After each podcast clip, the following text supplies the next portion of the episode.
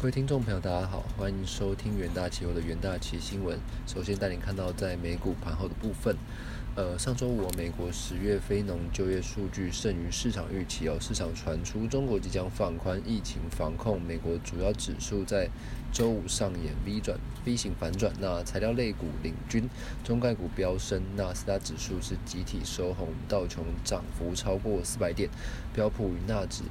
呃，升至升逾百分之一点二，那费半指数暴涨百分之四点六的部分，而美股主要指数在周线吞黑，那道琼收跌逾百分之一点四，终结连四周的涨势。而标普和纳指哦分别下跌百分之三点三五和百分之五点六五的部分，那打破连续两周走升的记录。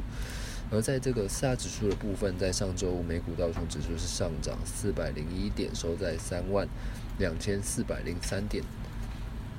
纳斯克纳斯克指数上涨一百三十二点，收在一万零四十呃四百七十五点。标普五百指数上涨五十点，收在三呃三千七百七十点。费城半导体指数则是大涨一百零五点，收在两千三百九十八点。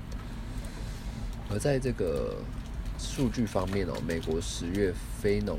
这个就业人数增加二十六点一万人，是高于市场预期的二十万人。不过失业率也同步上升至百分之三点七的部分，那显示美国就业市场虽然略有降温哦，但仍持续展现韧性，不足以推动 联准会转向。而在这个震惊消息方面哦，这个联邦公开市场委员会 FOMC 票委波士顿。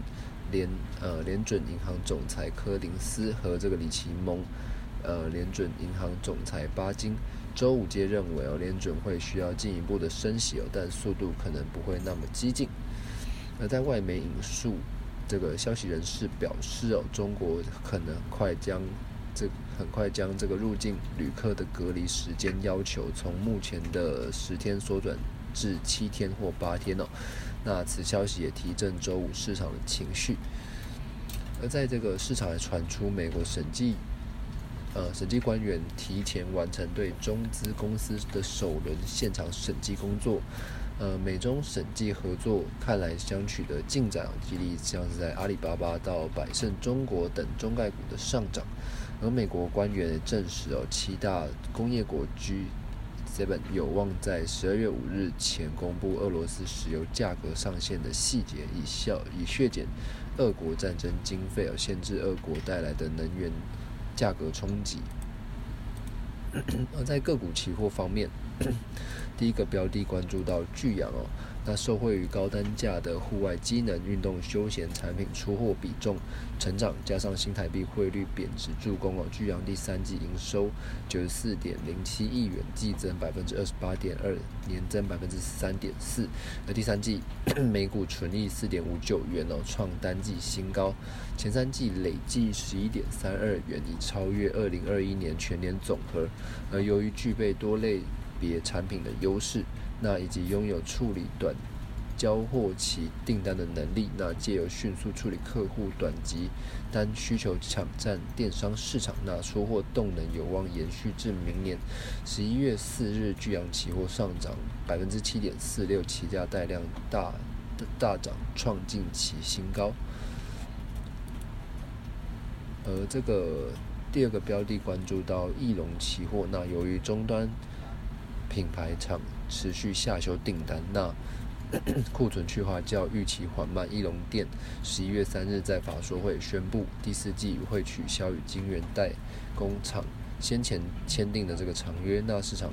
推测违约金约一亿元，并将在第四季认列业外损失。那受到市场买气薄弱、库存去化及拉货动能疲软，那公司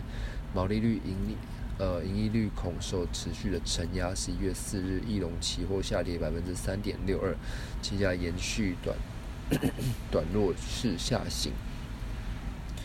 那第三个标的关注到这个中华电，那受惠于 iPhone 十四系列的手机换机潮，带动客户加速升级五 G 方案，预估呃二零二 Q 四用户数将增加八万人。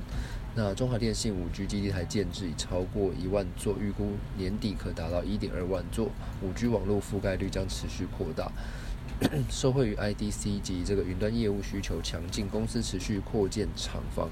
未来营运展望乐观哦。十一月四日，中华电期货下跌百分之零点九九二，那期价延续区间震荡的格局。那以上呢就是今天的奇新闻，谢谢各位收听，我们明天再见。